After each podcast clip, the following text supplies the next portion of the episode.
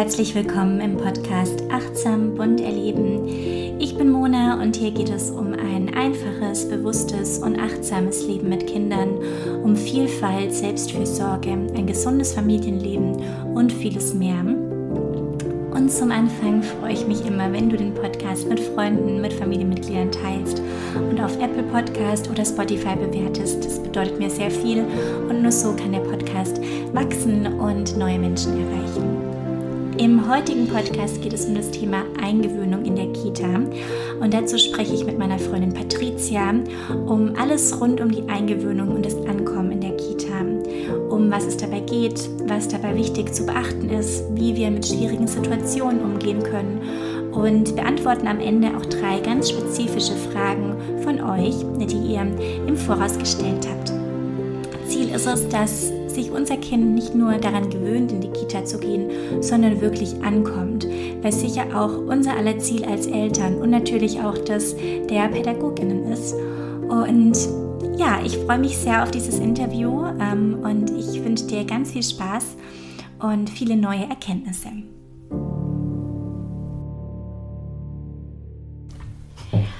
Heute ist Patricia Schäfer hier im Podcast. Herzlich willkommen, Patricia. Patricia ist Sozialpädagogin, systemische Beraterin und ehemalige Kita-Leitung und Zweifachmama. Und ich freue mich sehr, dass wir heute über das Thema Eingewöhnung sprechen, was für viele ähm, Eltern jetzt bald Thema ist oder schon Thema jetzt ähm, ganz aktuell ist, äh, je nach Bund Bundesland natürlich. Herzlich willkommen. Dankeschön, schön hier zu sein. Ja, magst du gerade gerne auch nochmal dich selber vorstellen? Genau, ich bin Patricia Schäfer. Mona hat schon das meiste so gesagt. Ich bin 33, ähm, bin auch gerade dabei, mich selbstständig zu machen nebenbei und ähm, habe mich da sozusagen auf dieses Thema Einrichtung und vor allen Dingen eben auch Eingewöhnung ein bisschen spezialisiert, weil ich dort die Erfahrung mitbringe und weil ich das einfach ein super wichtiges Thema finde, wo ich merke, dass die Eltern immer wieder da einfach ähm, ja, nervös werden, dass es viele Fragen gibt und ähm, ich denke, dass es vielen Stress, äh, viel Stress vermeidbar ist, wenn man einfach sich ein bisschen damit davor beschäftigt und da möchte ich einfach gerne unterstützen. Schön. Ja, vielleicht äh, gehen wir gleich äh, rein. Was ähm, versteht man unter Eingewöhnung, beziehungsweise um was soll es in der Eingewöhnung gehen? Also in der Eingewöhnung geht es natürlich genau darum, was gesagt wird, ne? die Eingewöhnung, man gewöhnt das Kind und ich sage auch immer, man gewöhnt genauso auch die Eltern ein. Es geht einfach darum, gut in der Einrichtung anzukommen, in der man ist und das braucht einfach Zeit. Das heißt, man geht Schritt für Schritt, jeden Tag ein bisschen mehr, ähm, so das Kind sich dort wohlfühlt, dass die Eltern sich dort wohlfühlen, dass die Erzieher genug Zeit haben, auch die Familie und das Kind kennenzulernen und dann am Ende der Eingewöhnung einfach im Grunde alle gut angekommen sind, ähm, das Kind in der Gruppe und ähm, ja, alles sozusagen gut zusammenpasst und sich wohlfühlen. Ja, das finde ich voll schön, dieses ähm, Ankommen, ja, das ist eben nicht um dieses, das Kind gewöhnt sich nur an eine neue Situation, sondern das Kind kommt halt wirklich an und ich glaube, dazu brauchst halt wirklich ja nochmal mehr, so, also das ist nochmal ähm, ja, eine andere Voraussetzung, ein anderes Ziel, finde ich. So ein, ein Ankommensprozess wie jetzt nur ein, mhm. ein, ein Eingewöhnungsprozess. Ja, deshalb fand ich es voll schön, wie du das jetzt gerade gesagt hast. Ja. ja, auf jeden Fall. Also das Ankommen dauert tatsächlich auch meistens mhm. länger als die Eingewöhnung. Also die Eingewöhnung ist ja irgendwann nach einer bestimmten Zeit. Meistens werden so, glaube ich, vier Wochen in den ähm, U3-Einrichtungen empfohlen. Und äh, das Ankommen dauert auf jeden Fall meistens länger. Mit Ankommen meine ich vor allen Dingen, das Kind kommt morgens wirklich freudestrahlend mhm. da rein, findet sich sofort zurecht und ist einfach happy und fühlt sich wohl. Und ähm, ne, das kann mit der Eingewöhnung in die Ende natürlich auch soweit sein. Meistens dauert es einfach länger. Das heißt aber nicht, dass das Kind vorher nicht auch gut reinkommt. Mhm. Nur das ist dieser eine Tag, wo dieser Schalter dann klickt und mhm. dieses Kind dann einfach genauso gerne dahin geht, wie es auch zum Beispiel zu Hause ist mhm. und einfach happy ist. Ja. Können wir mal so ein bisschen über den Rahmen von der Eingewöhnung sprechen? Wie lange gibt es da einen Rahmen, ja, den, den Kitas, die Kindergärten so haben? Äh, gibt es da gibt's verschiedene Modelle, ja, glaube ich. Äh, aber wie lang ist so eine Eingewöhnung ungefähr? Also die meisten Kitas gewöhnen immer noch nach dem Berliner Modell ein, ähm, wobei ich sagen muss, dass es bietet einfach so einen Rahmen. Ne? Da mhm. kann man viel im Internet auch nachlesen, da gibt es einfach diese genauen Rahmenbedingungen. Ähm, das heißt einfach, dass es ja so Schritt für Schritt ist und äh, das Berliner Modell beschreibt diese Schritte einfach ganz genau und ähm, empfiehlt so vier Wochen ungefähr im O3-Bereich. Ähm, wobei ich da direkt sage, wenn es irgendwie möglich ist, dann empfehle ich acht Wochen. Ne? Mhm. Also einfach das Doppelte von dem, was die Einrichtung sagt ähm, sich zu nehmen, wenn das finanziell möglich ist. Das mhm. ist natürlich immer so eine Planungssache, auch natürlich eine finanzielle Sache, ob ich zwei Monate mir nehmen kann, Klar. bevor ich wieder arbeiten gehe. Aber wenn das möglich ist, dann ist das total super, weil das den totalen Druck bei den Eltern auch rausnimmt, wenn, ähm, na, weil in so einer Eingewöhnung, die vier Wochen dauert, gerade im O3-Bereich, ähm, da gibt es immer Tage, die ausfallen, weil entweder das Kind ist krank, die Betreuerin, Betreuer ist krank und ähm, das dauert meistens irgendwie einfach schon allein deswegen ein bisschen länger. Gerade wenn die Eingewöhnungen im Herbst starten. Ja, das ist einfach ja, so. Ja. ja. Genau. Was braucht mein Kind ähm, jetzt so von den Bedürfnissen her gesehen alles bei so einer Eingewöhnung? Also die Kinder brauchen auf jeden Fall Vorbereitung. Mhm. Das ist sowas, egal wie alt das Kind ist. Ähm, ja, Vorbereitung ist, finde ich, immer wichtig. Und wenn, wenn das bedeutet, ich gehe mit meinem Kind ab und zu einfach bei der Einrichtung vorbei, das habe ich recht häufig gemacht, weil die tatsächlich bei uns auch um die Ecke war, mhm. haben mir gesagt, guck mal, da gehst du bald hin und wir gehen erst zusammen dahin und schauen uns das an. Und wenn du dich dann wohlfühlst, dann ähm, genau, gehe ich dann auch mal weg und du bleibst dann da. Also genau, das war jetzt dann eher ähm, auch schon bei, beim, beim Kindergarten tatsächlich, aber einfach vorher ja, vorbereiten. So, wir gehen da jetzt bald hin, wir gucken uns das an, da kannst du dann schön spielen mhm. und ähm, genau, ich bin immer da, wenn du mich brauchst und wir werden uns da dann wohlfühlen. Und mhm. das einfach immer mal wieder kommunizieren, das ist auf jeden Fall was. Und während der Eingewöhnung ist auch einfach gerade im U3-Bereich Sicherheit das A und O. Mhm. Also ähm, da sind es ja dann eher immer auch Gesten und, ähm, und ähm, ja, Dinge, die man eher macht. Das sind so Sachen wie bei der Trennung vorher immer klar zu kommunizieren, dass man jetzt einfach geht. Mhm. Und ähm, vielleicht auch, also ich empfehle gerade immer bei der ersten Trennung, die ist ja meistens nur so fünf oder zehn Minuten, also recht kurz, ähm, dass, dass die Eltern immer dann auch einfach sagen, ich gehe jetzt mal kurz auf die Toilette, weil das mhm. kennen die Kinder von zu Hause. Mhm. Das dauert auch nicht so lange. Ja. Und dann wissen sie einfach, okay, Mama, Papa kommen gleich wieder und äh, können das so ein bisschen einschätzen. Haben so eine Vorstellung von der genau, Zeit. Mhm. Genau. Und das einfach so mit Sicherheit diesen Rahmen zu geben und das einfach auch alles zu erklären und auch zu erklären, guck mal, ich setze mich jetzt hier hin und ich bin jetzt auch da. Wenn du mich brauchst, bin ich hier. Und äh, ja, ansonsten kannst du jetzt aber ja vielleicht mal ein bisschen hier gucken und spielen und guck, da ist die, der mhm. Bezugserzieher, Bezugserzieherin, die äh, möchte jetzt gerne mit dir spielen und äh, ich bin trotzdem hier. Ja. Genau, einfach das ja, gut zu kommunizieren mit dem Kind. Ähm, Im Kindergarten ist das meist ein bisschen einfacher, weil die Kinder das tatsächlich auch genauso verstehen. Oft ja. haben sie ja auch Grippeerfahrung vorher, mhm. aber auch wenn nicht, ist es einfach einfacher, wenn man sagen kann, guck mal, ich gehe jetzt mal was einkaufen und dann komme ich wieder, hole ich ab. Und dann haben die auch so ein Zeitgefühl davon. Ja. Und ähm, ja, auch wenn man sagt, hey, ich bin jetzt da, bis du dich wohlfühlst und erst dann gehe ich, dann wissen die genau, was damit gemeint ist. Das ist natürlich ein bisschen einfacher. Ja. Ja, ich habe bei uns auch gemerkt, so eine gewisse ähm, Vorhersehbarkeit auch. Ne? Das ist ja auch das, was du am Anfang gesagt hast, aber das ist schon immer so, ja, mit gewissen Ritualen verbunden war. Ne? Dieses, dieses Ankommen und immer das Gleiche und dann hey, tun wir da die Schuhe ähm, eben ablegen mhm, und genau. da ist die Jacke und so, dass das irgendwie so Abläufe so klar sind. Ähm, und merkt, dass das manchmal ähm, gar nicht so leicht ist. Zum Beispiel ähm, hatten wir es jetzt im Kindergarten, da war eben so eine Vorhersehbarkeit nicht so richtig da, weil wir in einem Waldkindergarten eingewöhnt haben.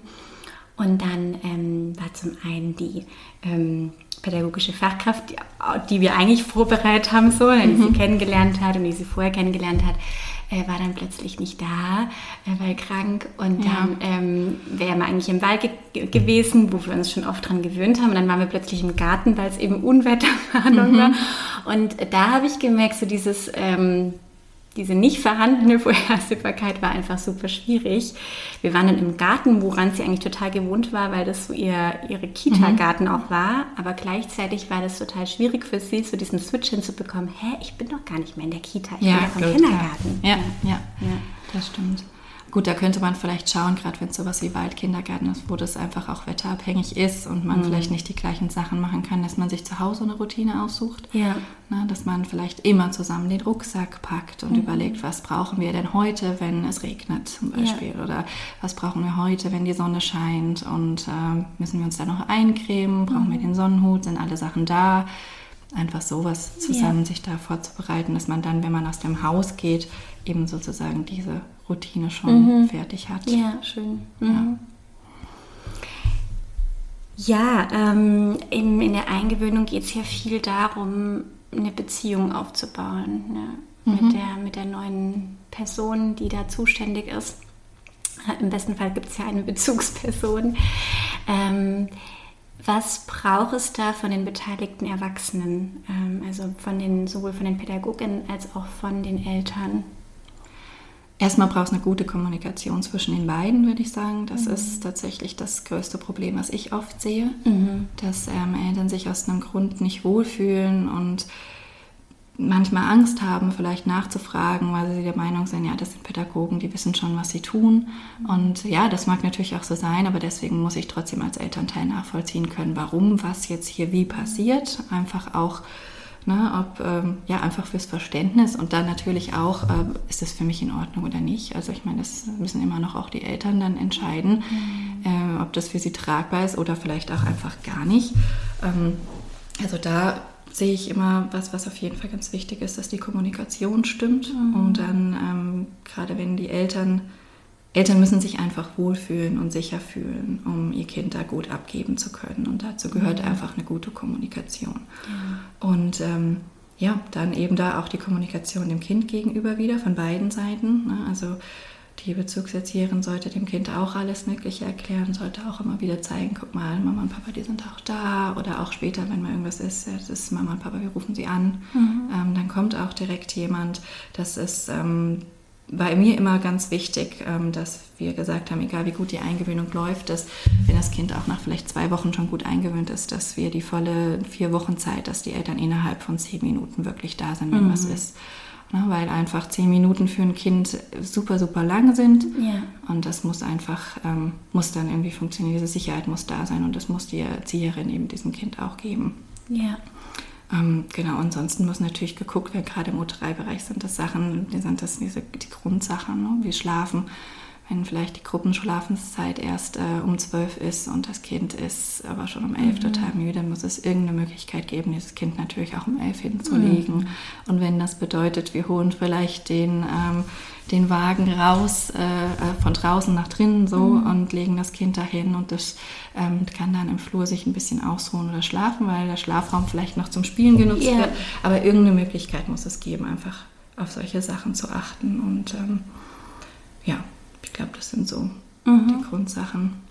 Und ganz praktisch, wenn wir jetzt schon mal in die Situation reingehen, wo die Eingewöhnung dann stattfindet, ich komme mit meinem Kind da an, ähm, was sollte ich da für eine Rolle einnehmen? Was sind da vielleicht auch meine Aufgaben bei so einer Eingewöhnung als Elternteil und dann aber auch ähm, von Seiten der Pädagoginnen? Also die Grundlagen sollten im Grunde schon mal geklärt sein, mhm. sodass ähm, vielleicht vorher auch nochmal so ein Kennenlernen- oder Aufnahmegespräch ähm, stattfindet, sodass der ähm, Elternteil, der das Kind begleitet, einfach schon im Groben weiß, was einfach da heute passiert. Ähm, weil der Elternteil, Elternteil, hat dann im Grunde die Aufgabe, ähm, so langweilig wie möglich in der Ecke zu sitzen. Ne? Zwar da zu sein, aber nicht das Kind so groß zu entertainen, sondern einfach dann der Erzieherin oder dem Erzieher die Möglichkeit zu lassen, das Kind da abzuholen und nur diese Sicherheit eben einfach zu mhm. geben. Aber dafür muss der Elternteil natürlich Bescheid wissen, was so der Rahmen ist ja. und was so stattfindet. Und ähm, genau, die Erzieherin, der Erzieher, die sind natürlich dafür verantwortlich, das Kind gut abzuholen und mhm. nicht zu drängen, sondern immer wieder einfach zu schauen, ähm, im besten Fall weiß er vielleicht Bescheid, ähm, was das Kind gerne mag, hat die Spielsachen mhm. schon parat. Deswegen finde ich dieses Kennenlerngespräch vorher immer total wichtig. Da haben sie ja immer gefragt, na, was braucht das Kind, mit was spielt es am liebsten? Hat es ein Lieblingslied oder ein Lieblingsbuch? Das mhm. kann sie vielleicht mitbringen. Nimmt es einen Schnuller, hat es ein Kuscheltier, dass man einfach ganz schnell eigentlich weiß, was man am besten machen kann, um das Kind gut abzuholen. Ja. Und ähm, genau, ja. Mhm. Und ähm, jetzt ging es natürlich so ein bisschen um ähm, das Vertrauen von dem Kind zu den Pädagoginnen. Wie kann ich denn Vertrauen zu den Pädagoginnen aufbauen? Wir haben schon gesprochen, Kommunikation. Gibt es noch andere Aspekte? Ja, also im Normalfall sollte ja eine Art ähm, Gespräch stattfinden, bevor man den Platz mhm. irgendwie hat. Ne? Also das ist ist natürlich oft nicht der Fall, das ist mir auch klar, weil man froh ist, wenn man überhaupt irgendeinen Platz bekommt und das wissen die Einrichtungen auch und machen solche Tage teilweise ja auch gar nicht mehr. Aber im besten Fall sollte das so sein, dass man sich die Einrichtung mal angucken kann.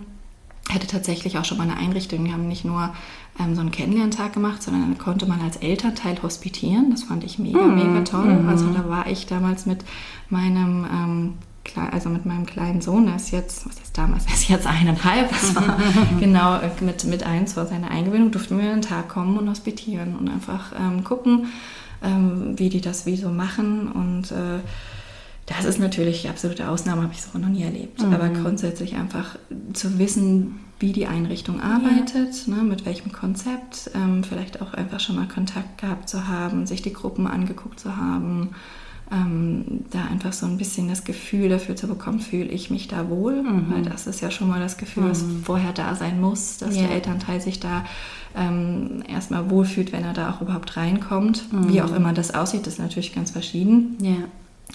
Und ähm, ja, dann geht es um die Kommunikation tatsächlich mhm. hauptsächlich. Ich muss als Elternteil nachvollziehen können, warum die Pädagogen was wie machen, weil ich gebe mhm. mein Kind da ab. Ich muss mich da sicher fühlen.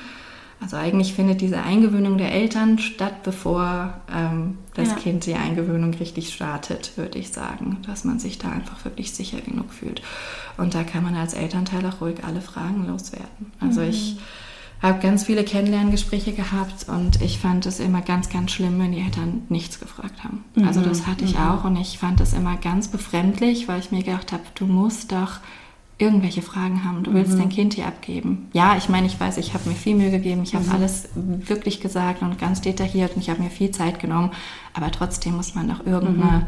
irgendeine Frage haben. Und mhm. ich hatte Eltern dabei, die haben mich gelöchert ohne Ende und es war super anstrengend für mich. Mhm. Aber das war mir immer lieber, weil ich mir gesagt habe, super, da sind die Sachen geklärt und ich weiß auch ganz genau, wenn die was haben, die kommen. Die kommen mhm. zu mir und die klären das und da frisst sich nichts fest und wir haben hinterher einen Konflikt, der hätte vielleicht vermieden ja. werden können und Bauchschmerzen bei den Eltern, die sich einfach nicht wohlfühlen. Ja. Also da ist immer, also Kommunikation ist für mich das A und O und auch wenn die Fragen vielleicht nicht zufriedenstellend beantwortet werden, einfach weiterfragen und wenn das nicht funktioniert, sich an die Leitung wenden. Dafür mhm. sind die ja auch da, dass die vielleicht da einfach nochmal nachschauen können. Manchmal sind es ja. irgendwelche Begrifflichkeiten, die einfach auf Erzieherseite ganz selbstverständlich sind, die bei Eltern irgendwie falsch ankommen. Und ja. ähm, das muss einfach irgendwie geklärt werden. Und dann ist das hinterher im Grunde so ein Missverständnis, was auf beiden Seiten irgendwie dann zu Unmut führt. Dabei ist einfach nur ja, so ein ja, Missverständnis. Total. Ich erinnere mich da auch dran. Ich hatte auch mal ein Gespräch mit der ähm, mit einer Erzieherin und es ging darum, irgendwie äh, sie meint, meine Schwiegermutter hat an dem Tag eben äh, die, das Kind abgeholt und meinte dann so, die Erzieherin meinte, dass sie heute das erste Mal schimpfen musste. Und mir ist dann das mhm. Wort Schimpfen so aufgestoßen und dann ja, ging das Kopfkino los, okay, was, was bedeutet jetzt Schimpfen für die Erzieherin? Und äh, ja, ja genau. ne? und es war einfach nur dieses eine Wort und ich konnte mir nichts drunter vorstellen und habe mir dann gleich große Gedanken gemacht und wir haben dann ähm, einfach am Nachmittag telefoniert und sie hat mir erklärt, was sie darunter versteht und es hat für mich, war für mich völlig in Ordnung, ja, sie hat einfach eine Grenze gesetzt, so. Mhm. Ähm, und es einfach, ähm, ja, quasi ein bisschen mit äh, Nachdruck halt einfach äh, ihr so deutlich gemacht mm, und konnte mir das aber einfach nochmal gut erklären und ich konnte die Situation nachvollziehen. Und eben so, so eine Situation einfach manchmal man kann nichts damit anfangen und da muss man einfach nachfragen und nochmal ins Gespräch gehen. Weil ja, dann sind manchmal Begrifflichkeiten vielleicht, die verwendet werden, äh, wo man sich nichts drunter vorstellen mhm. kann oder wo vielleicht irgendwie alte Begrifflichkeiten sind und jetzt irgendwie ähm, für mich nicht mehr so passend äh, erscheinen. Ähm, ja. ja, genau. So ein gutes Beispiel dafür ist dieses Wort Auszeit, ne? mhm. das oft mhm.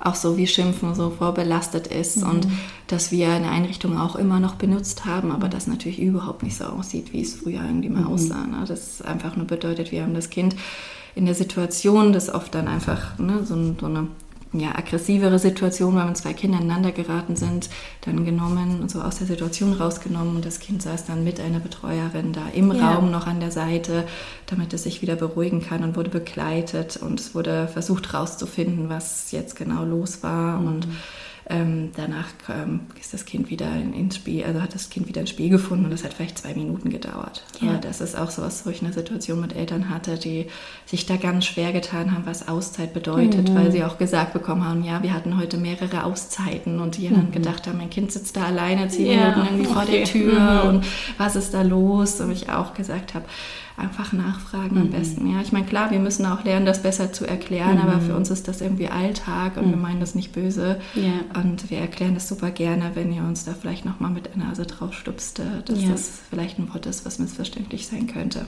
Ja. ja.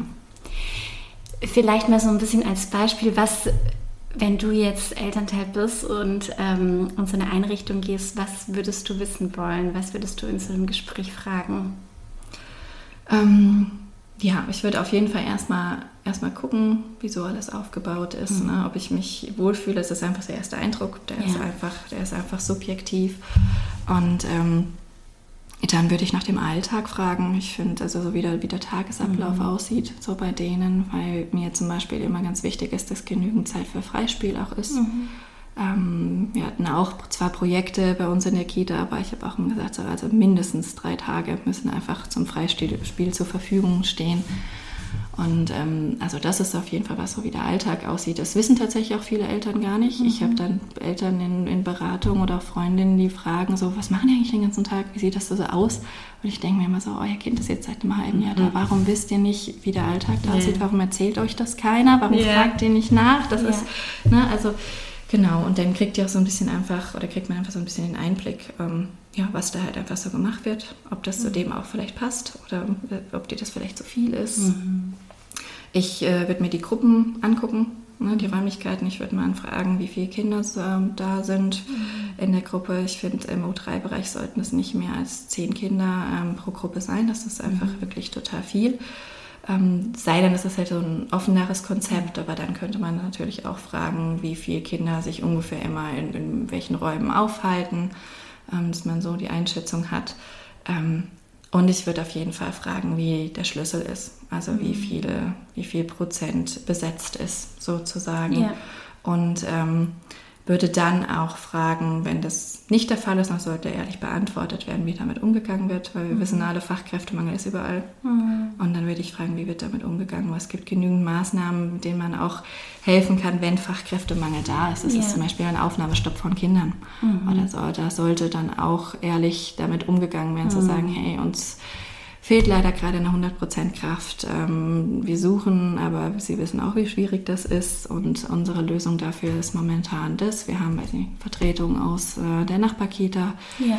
oder wie auch immer. Aber da sollte einfach ehrlich kommuniziert werden, was da gerade los ist, damit die Eltern einfach wissen, uns werden hier die Sachen gesagt, auch mhm. wenn es nicht passt, weil das ist einfach wichtig und das will ich wissen. Ja und ähm, genau, das sind, glaube ich, so die die Hauptfragen, mhm. die, ich, die ich stellen würde, ja. Du bist gerade auf ein offenes Konzept eingegangen. Ähm, das ist auch eine Frage, wo später noch äh, kommt. Was kann man sich über, unter einem offenen Konzept vorstellen und ist das empfehlenswert in Anführungszeichen? Ähm, oder gibt es da irgendwie so ein, sowas, wo du bei den Konzepten drauf achten würdest? Können wir da vielleicht noch kurz drauf eingehen? Also grundsätzlich nicht. Also weil na, das Konzept steht mhm. auch in erster Linie irgendwie auf dem Papier und es kommt immer auch darauf an, wie die Gruppe das irgendwie lebt. Das ja. kann im gleichen Kindergarten oder gleichen Kita von Gruppe zu Gruppe total unterschiedlich mhm. sein. Also wenn es jetzt nicht ein ja, ein wahnsinnig krasses äh, Konzept ist, was man jetzt unbedingt möchte, wie jetzt, weiß ich nicht, bilingual oder mhm. was, ähm, dann würde ich da einfach wirklich eher danach gehen, fühle ich mich da wohl, passt das vielleicht mhm. zu meinem Kind? Ja. Ist das eine Einrichtung, die total viel auf Bewegung setzt oder die Gruppe und äh, ich weiß, mein Kind ist eher der faulere Typ, äh, dann könnte das vielleicht was sein, wo ich überlege. Ja, aber ähm, Genau, da würde ich einfach gucken. Offenes Konzept gibt es ähm, meistens eher im Kindergartenbereich. Mhm. Also ich kenne es kaum eigentlich im U3-Bereich, wenn dann eher nur ähm, recht klein. Also wenn man dann insgesamt vielleicht zwei Gruppen hat und 20 mhm. Kinder, die sich ab und zu mal mischen. Aber im Kindergarten ist es dann tatsächlich eher so, dass man ähm, oft nur so ähm, Morgenkreisgruppen hat, Feste, die mhm. sich treffen und danach ist es eher so, dass die Kinder in die verschiedenen Räume gehen und dann gibt es dann einen Leseraum, einen Toberaum, einen Bauraum, einen Bastelraum und mhm. weiß nicht was noch und die Kinder gehen eben dahin, wo sie Lust haben und jedem Raum ist sozusagen eigentlich ein Erzieher zugeordnet, also jemand, mhm. der da ist oder Erzieherin, genau und äh, jemand, der da ist, die Kinder dort betreut, aber eben nicht so, so Gruppen mäßig. Trotzdem haben die natürlich ihre Bezugserzieher, deswegen haben die eben diese festen Morgenkreise, wo dann eben schon auch die gleichen Erzieher mit den gleichen Kindern ähm, die Zeit verbringen. Ansonsten ist es einfach recht, recht frei. Auch beim mhm. Essen ist es oft so, dass die Kinder eben dann essen gehen können, wann sie wollen. Ähm, trotzdem ist da jemand, der nach den Kindern guckt und der auch seine Liste hat und dann sieht, okay, die und die waren noch gar nicht und ja. ähm, dann mal die Kinder anspricht, hey, wollt ihr noch was essen? Frühstückszeit ist jetzt bald vorbei. Also wird schon auch geguckt, es ist nur einfach eher ähm, mehr auf die Kinder ausgelegt. Ähm, da würde ich auch sagen, kommt es aufs Kind drauf an. Voll, ja. Also das finde ich ist so, wenn ich ein total offenes Kind habe, was einfach ähm, einen krass starken Willen hat, immer genau weiß, was es, was es wie machen will. Und äh, da ist das wahrscheinlich super, ein super Konzept. Mhm. Habe ich jetzt eher so ein bisschen ein zurückhaltenderes Kind, was viel Sicherheit und Rahmen mhm. braucht und dem es vielleicht auch schwerfällt, auch auf dem Spielplatz mit anderen mhm. in, ins Spiel zu kommen, einfach. Also was heißt schwerfällt, aber einfach ne, das vielleicht nicht so, nicht so braucht und macht, dann ähm, würde ich denken, dass es vielleicht eher auch überfordernd mhm. sein kann. Aber da reden wir jetzt vom Kindergarten. Ja. Also genau von der Krippe. Bei der Krippe ist das eher nicht der Fall. Das sind schon geschlossene Gruppen, weil Kinder unter drei brauchen diesen Rahmen, diese ja. Struktur, diese Sicherheit, die Routinen einfach extrem. Und da wäre das, glaube ich, für die meisten Kinder sehr überfordernd. Ja, und ich will auch noch mal den Punkt von dir betonen mit diesem, ähm, dass das Konzept halt auf dem Platz steht und dass es im Endeffekt auf die Person ankommt. Da gibt es ja viele Studien einfach drüber, wo einfach festgestellt wurde, ähm, dass einfach so diese, das Gefühl von Kindern, ob sie sich gut, ob sie gut ankommen, mhm. ob sie sich sicher fühlen, einfach vor allem von den Personen abhängig ist und ganz unabhängig von dem, äh, von dem Konzept. Ja. Und äh, das habe ich auch ganz äh, klar bei, unserem, äh, bei unserer Kita so erlebt. Äh, es war wir hatten andere Kitas so im Kopf so von uns und auch als ich so reingegangen bin, wäre so von meinem ästhetischen Auge ist sicher eine andere Kita so äh, meine Wahl gewesen. Ähm, unsere Tochter hat sich aber voll wohl gefühlt und ähm, die Personen waren einfach im Endeffekt das mhm. Ausschlaggebende. Ja, das Gespräch war einfach für uns stimmig. Ähm, was die Person gesagt hat, war stimmig.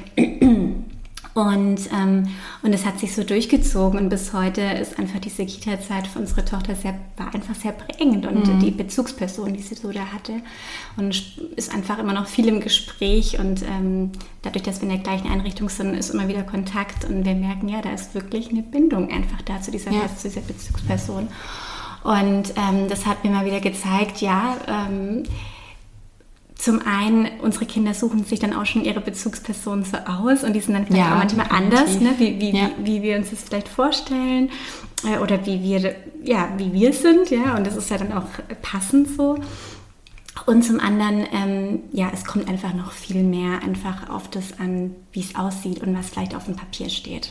Ja, definitiv. Und mhm. die meisten Konzepte sind ja auch recht ähnlich, also ja. jetzt auf dem Papier. Ne? Es gibt natürlich jetzt also ja, Konzepte, die so ihren eigenen Rahmen haben, so Montessori oder Waldorf oder wie auch ja. immer, aber so, sag ich jetzt mal, die ja, normale Kita, ja. mir fällt kein besseres Wort ein, aber mhm. so, ne, mhm. die meisten Kitas so, ähm, da ist das Konzept einfach recht ähnlich, da unterscheidet sich nicht so viel.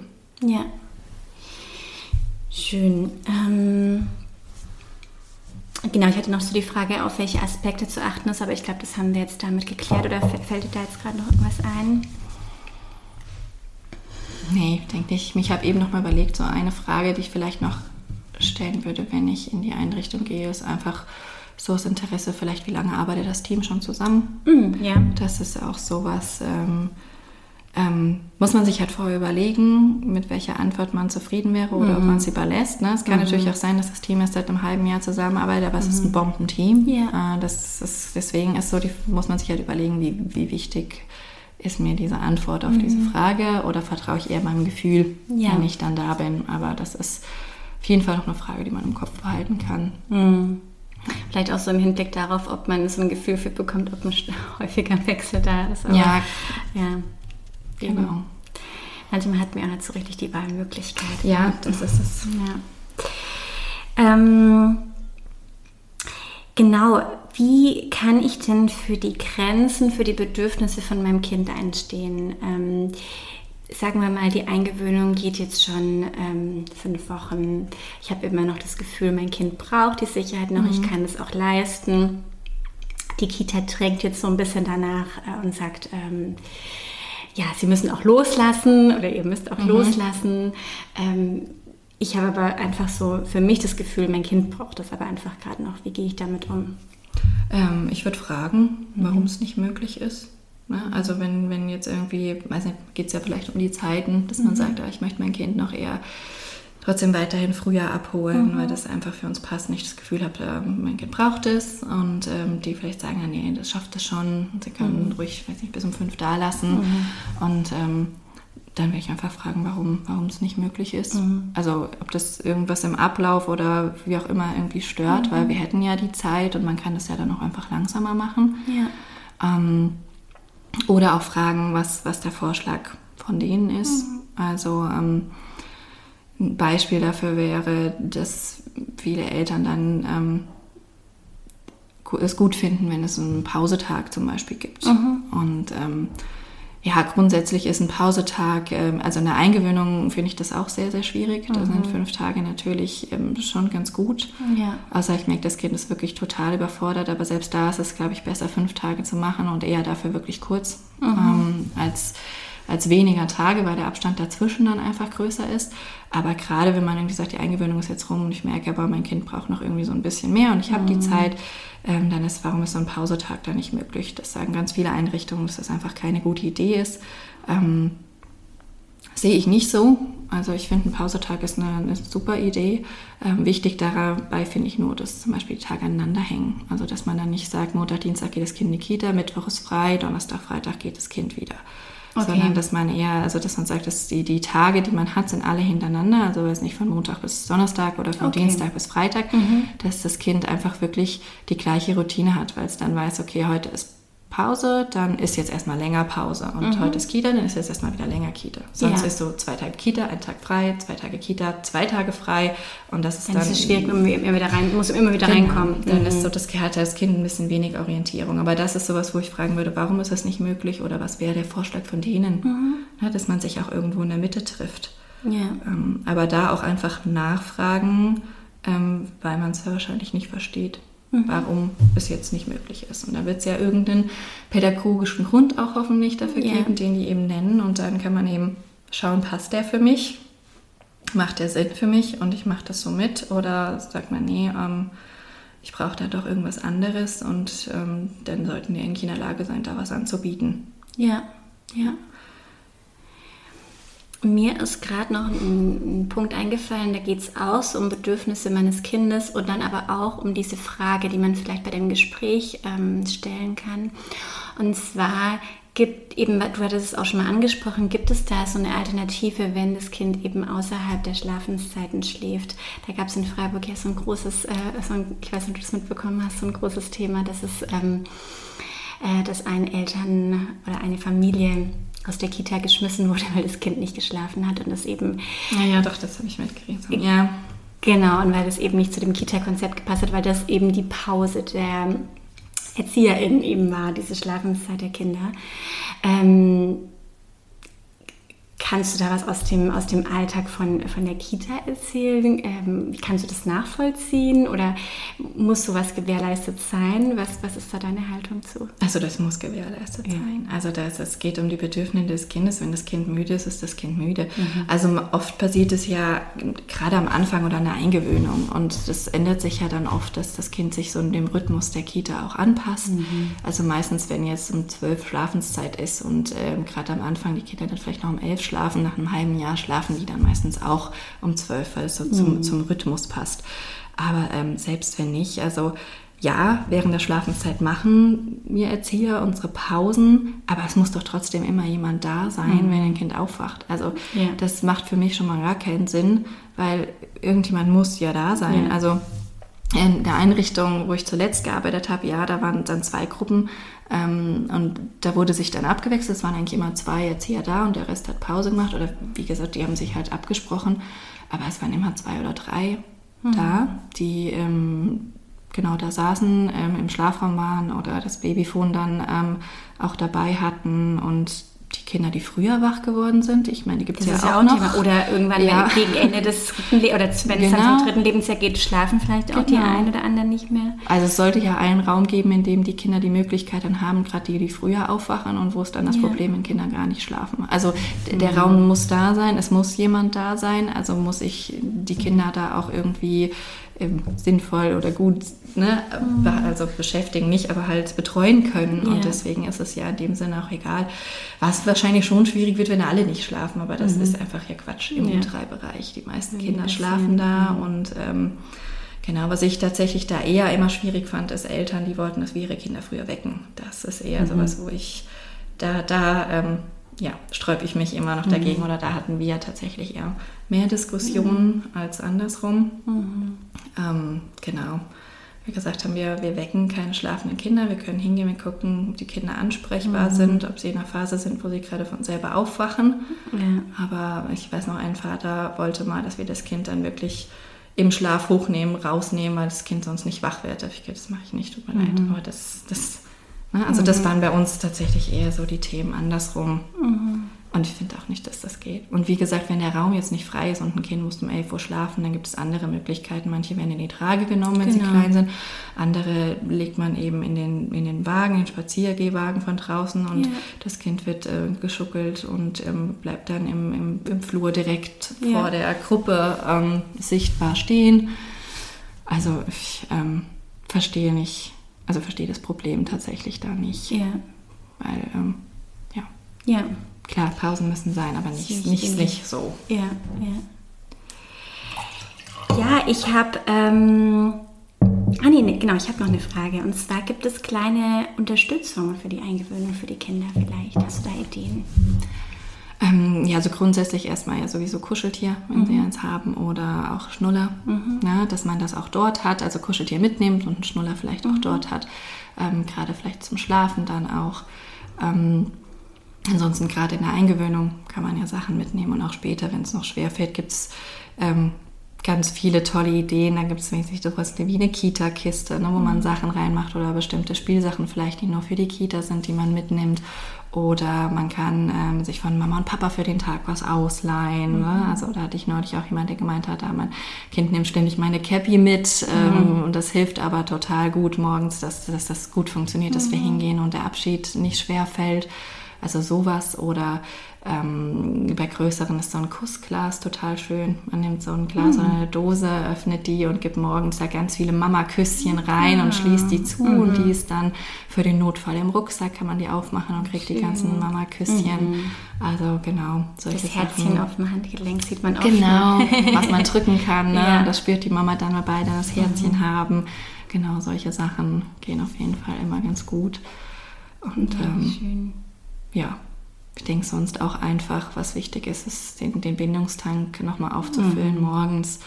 Das ist was, was mir auch immer extrem schwer fällt, weil ich einfach auch überhaupt gar kein Morgenmensch bin und wir eigentlich meistens immer irgendwie im Stress da sind. Aber mhm. wenn es geht, dann versuche ich das schon, dass wir uns irgendwie nochmal hinsetzen und zumindest mal fünf Minuten nochmal zusammen ein Buch gucken oder miteinander reden und, ähm, das macht ja genau. einfach echt den Unterschied, gell? Ja, ja. aber es ist natürlich auch ultra schwer, das, ist mir, ja. das ist mir klar, aber vielleicht geht es dann auch manchmal noch so vor der Kita. Also, also zwei Minuten sich irgendwie nochmal auf eine Parkbank setzen oder so. Genau, oder einfach ein bisschen länger brauchen auf der Bank in der Kita mhm. beim Umziehen und da nochmal miteinander ja. reden. Ja. Ja. Schön, ja, ich habe ähm, auf Instagram heute die Frage gestellt, ähm, genau, ob es Fragen gibt noch zur Eingewöhnung und da kamen tatsächlich noch drei Themen auf, ähm, zwei kürzere Fragen und dann eine längere, die würde ich gerne noch, ähm, mhm. noch einmal äh, durchgehen. Und zwar kann ich weiter stillen äh, bei der, also nach der Eingewöhnung quasi, also wenn das Kind schon in der Kita ist. Ja, auf jeden Fall. Also ich weiß auch nicht, wo das herkommt.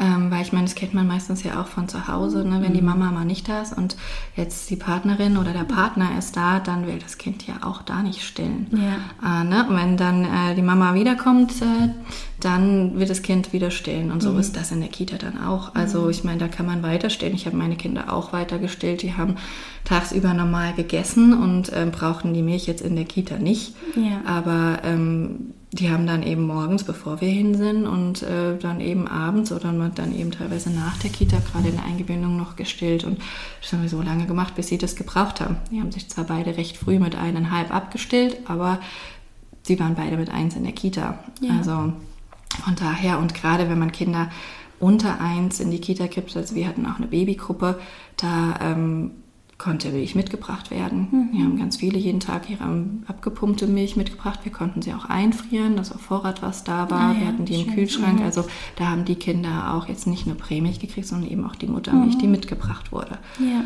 Und ähm, ich weiß jetzt ganz viele, ähm, ganz viele Mamas haben diese Frage, mhm. aber ganz oft kommt die von den Mamas selbst, weil ich dann frage, ob die Kita das irgendwie gesagt hat. Ich meine, nee, ich habe da gar nicht irgendwie gefragt, aber ich bin einfach davon ausgegangen, dass das so sein muss.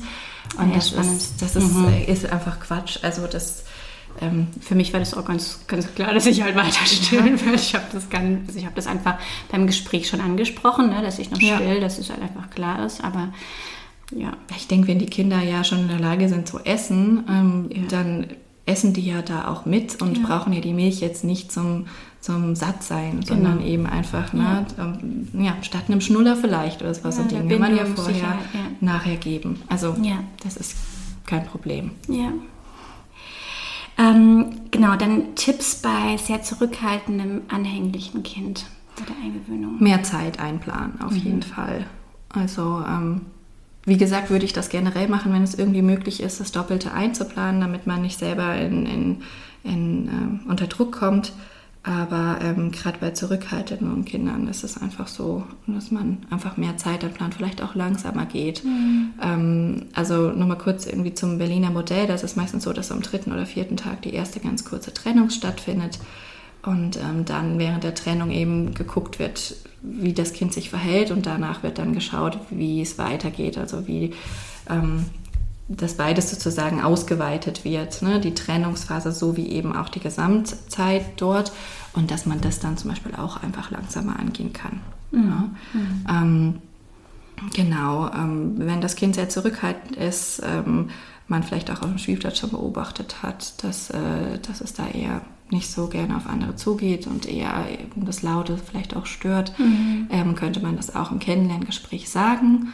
Ähm, dann ist es vielleicht auch so, dass die Erzieher darauf eingehen können an dem Tag. Also wir haben es eigentlich immer so gemacht, dass in der ersten Zeit ähm, während der Eingewöhnung die Gruppe getrennt war. Also dass halt die meisten Kinder rausgegangen sind mhm, und dass mhm. eben von den zehn Kindern vielleicht nur so zwei, drei. Ähm, das war bei uns auch immer so, ja. Genau, mhm. einfach da sind und dass, dass die das aber im Blick haben. Und äh, also ich, ich kenne es auch nur so, es kann natürlich sein, dass mhm. man das nicht ist, aber dann könnte man das einfach auch nochmal sagen, dass das vielleicht so umgesetzt wird und dann kann das Kind auch nochmal besser ankommen, als einfach nicht äh, gleich mit zehn lauten Kindern konfrontiert ist, sondern erstmal ja. nur mit zwei, drei und normalerweise suchen sich die Erzieher da auch äh, die Kinder aus, die einfach so ein bisschen generell auch ruhiger sind und ähm, im Notfall sozusagen, wenn man jetzt äh, nicht so den Fokus komplett auf sie richten kann, auch alleine spielen können, damit mhm. die eben da sind und das so ein guter, guter Start und guter und ruhiger Start einfach auch ist.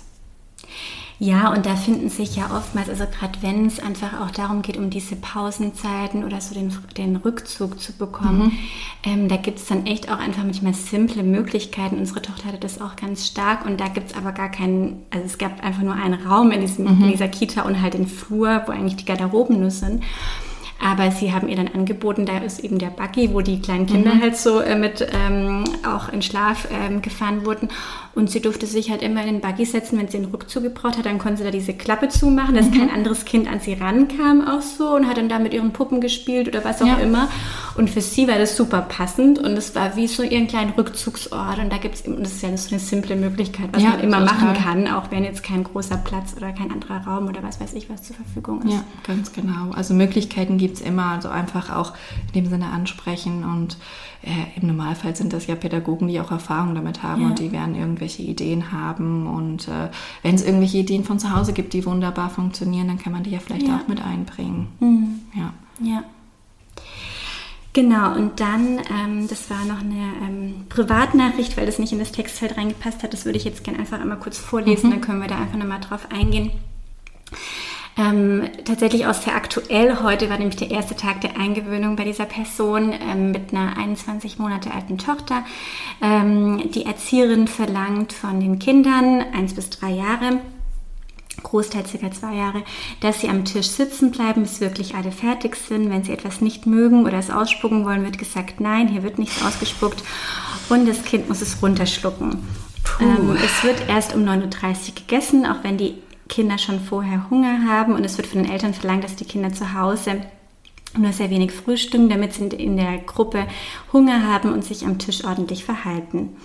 Ähm, es war der erste Eingewöhnungstag, sie war sehr fassungslos, hat natürlich ja. etwas dazu gesagt und gemerkt, dass auch die anderen Eltern das nicht in Ordnung finden, aber das stieß bei den ErzieherInnen auf taube Ohren. Was tun? Puh. Weil das ist äh, ja tatsächlich, ähm, ja, soll man sagen, würde ich jetzt auch sagen, das heißt bei mir ziemlich auf Unverständnis stößt, ehrlich mhm. gesagt. Und ich würde tatsächlich erstmal fragen, warum. Also, also, ne, also mal abgesehen davon, ob man das jetzt gut oder schlecht findet, muss es ja irgendeine Erklärung dafür geben, dass, mhm. dass sie das so machen und warum denen das wichtig ist. Und das mhm. würde ich mhm. erstmal wissen wollen. Mhm. Und ähm, dann würde ich daraufhin versuchen, mit denen zu reden, dass das mhm. einfach völlig unpassend ist und dass es ähm, also ich weiß, in den Einrichtungen, wo ich gearbeitet habe, wurde das kommuniziert, dass es auf keinen Fall ähm, ne, dass wir auf keinen Fall dürfen, dass also den Kindern irgendwie Essen aufdrängen dürfen und wir dürfen sie nicht mhm. dazu zwingen, das zu probieren. Ähm, ne, wir haben das immer wieder natürlich irgendwie probiert, haben gesagt, ne, nicht doch und können wir ja mit meinem mhm. Erbs probieren. Ich mache dir nur eine kleine drauf an den mhm. Rand, ist das in Ordnung? Und wenn du dann Lust hast, probierst du es, wenn nicht, nicht. Und wenn das Kind dann Nein gesagt hat, dann gab es auch nicht diese eine Erbse. Ja. Also, ne, das ja. so probieren und sich daneben setzen und Erbsen essen und so, wow, die schmecken aber richtig gut. Sowas ja. dann halt noch, aber hey, also das, äh, und wenn das Kind was im Mund hat und das möchte, nicht, das, möchte das nicht im Mund haben, dann ist das Mindeste, dass es das ausspucken darf. Also ich finde es sogar äh, ehrlich gesagt gefährlich, weil gerade ist, also ist es ja total wichtig, den Kindern zu sagen, sie dürfen was ausspucken, allein wegen der Verschluckungsgefahr. Ja, ja? da ist es ja super wichtig, Fall. dass Kinder wissen, ich kann alles ausspucken, ja, ja, wenn, wenn, mir was im, im Hals ja, stecken würde und wenn das einfach schon so darauf getrimmt ist, Sachen nicht ausspucken und runterschlucken zu müssen, dann, ja, mhm. dann kann das einfach auch eine Gefahrensituation sein. Und gerade einfach auch im Hinblick auf auf Essstörungen, ja, ja die immer, die immer stärker sagen, ja. werden, ist einfach gerade dieser Druck, die Manip ich würde es auch als Manipulation einfach bezeichnen, äh, beim Essen einfach super schwierig, ja, gerade ja. in dem Alter, wo, ähm, ja, wo, wo, der Grundstein für die Essensentwicklung gelegt wird. Dazu kurz noch dazu äh, Folge 14 Kinder essen ohne Manipulation und Kontrolle könnt ihr euch dazu anhören, da habe ich schon mal was dazu gesagt. Ähm, genauso wichtig eben auch zu Hause eben das ja, es sollte keinen Probierlöffel geben müssen ähm, und das Kind darf immer alles ausspucken und darf, unser Job hört auf, wenn der Teller vor dem Kind steht, dann kann das Kind selber entscheiden, was, was und wie viel das essen möchte. Ich finde das auch totalen Quatsch, muss ich ehrlich sagen. Also ich würde doch niemals meinen Partner zwingen, irgendwas zu probieren oder dann ihn zu zwingen, das runterzuschlucken, ja. wenn es ihm nicht schmeckt. Das ist so, wo ich mir denke, warum muss ich Kinder dazu zwingen? Natürlich mhm. versuche ich denen das schmackhaft zu machen, dass sie es probieren, mhm. weil sie es vielleicht nicht kennen. Oder ja. manchmal bin ich mir total sicher, dass ich genau weiß, dass meinen Kindern das schmecken würde, aber sie wollen es nicht probieren. Ja. Und ja, dann probiere ich es und manchmal denke ich mir so, okay, jetzt nee, schalt mal wieder zurück. Ne, das ist vielleicht zu viel.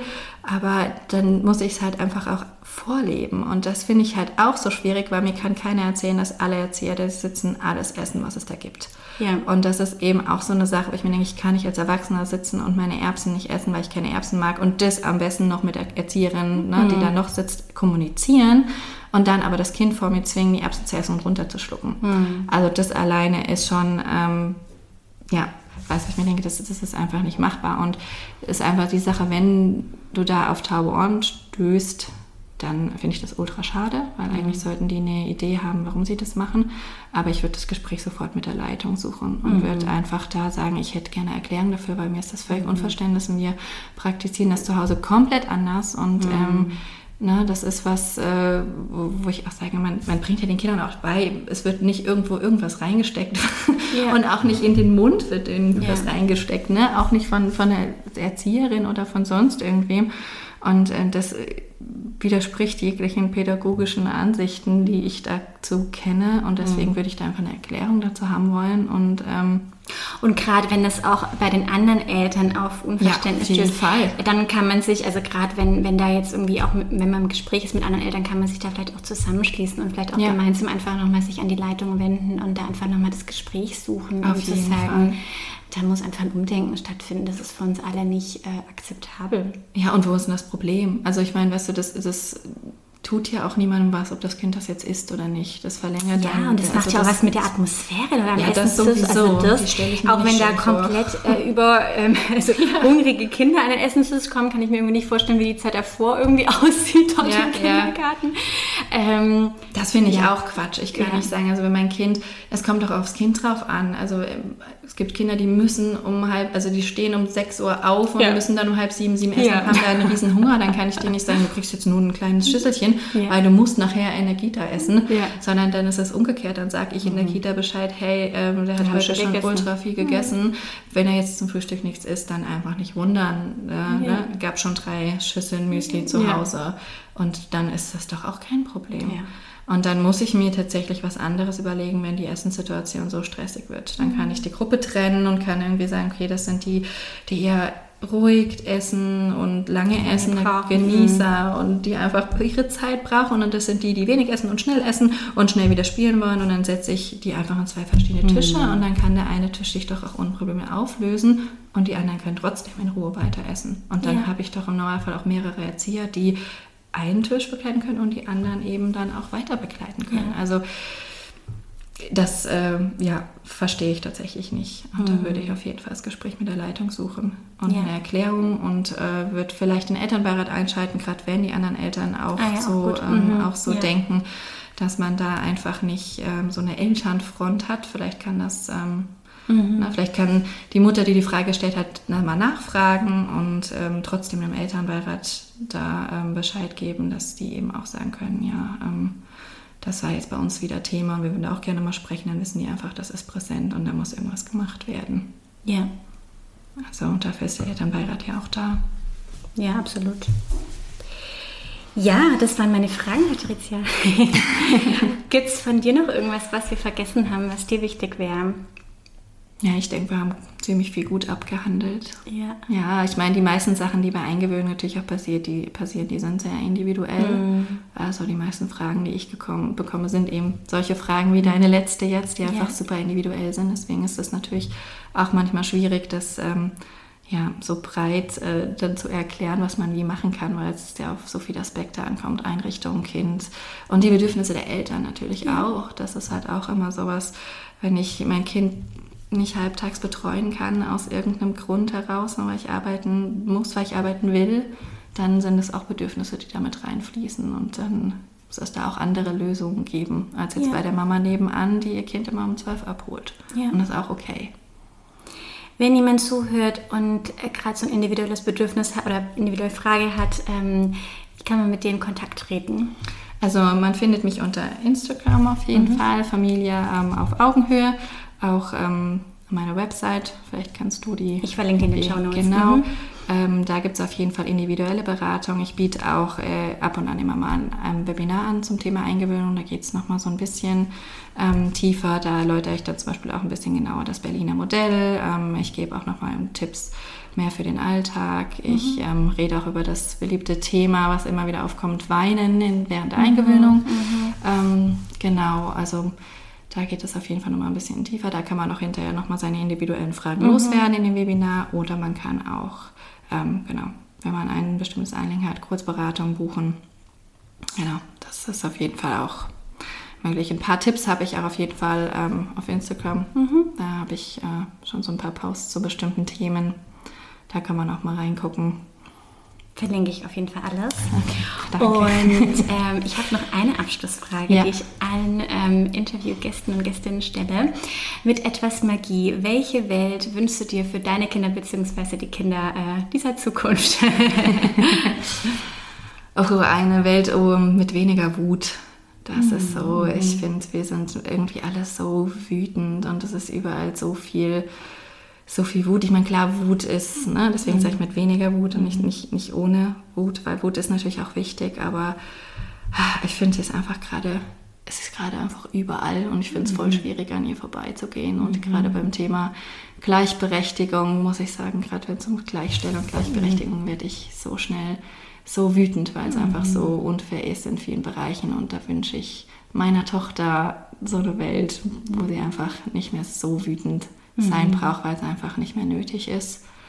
Und ähm, ja, generell einfach, dass man, und das ist natürlich passt nicht ganz dazu, aber so, äh, dass man auch, äh, gerade bei Jungs, dass man da auch eben diese toxische Männlichkeit ablegt. Ne? Also ist ein bisschen paradox vielleicht, als auf der einen Seite weniger Wut, auf der anderen Seite mhm. mehr Emotionen zeigen mhm. bei Jungs, aber ja, nee, ähm, genau, dass man ähm, ja dass, dass er das so ein bisschen mehr ausleben kann mhm. und sich dann jetzt so zurückhalten muss und weinen kann, wenn er das muss. Ja. Und äh, das sind so Sachen, die wünsche ich mir auf jeden Fall für meine Kinder. Und ich finde, es passt schon zusammen, weil äh, wenn die Gefühle fließen dürfen, dann ähm, verankert ja. sich die Wut ja auch nicht so stark. Ja, das stimmt. Das stimmt. Vielen Dank dir, Patricia, für das tolle Interview. Danke dir.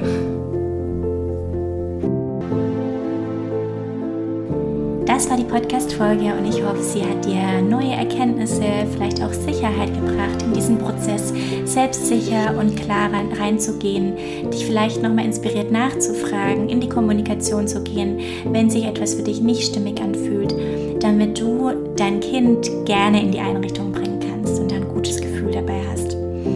Vielen, vielen Dank fürs Zuhören. Wir hören uns in zwei Wochen wieder und bis dahin wünsche ich dir alles Gute. Deine Mona.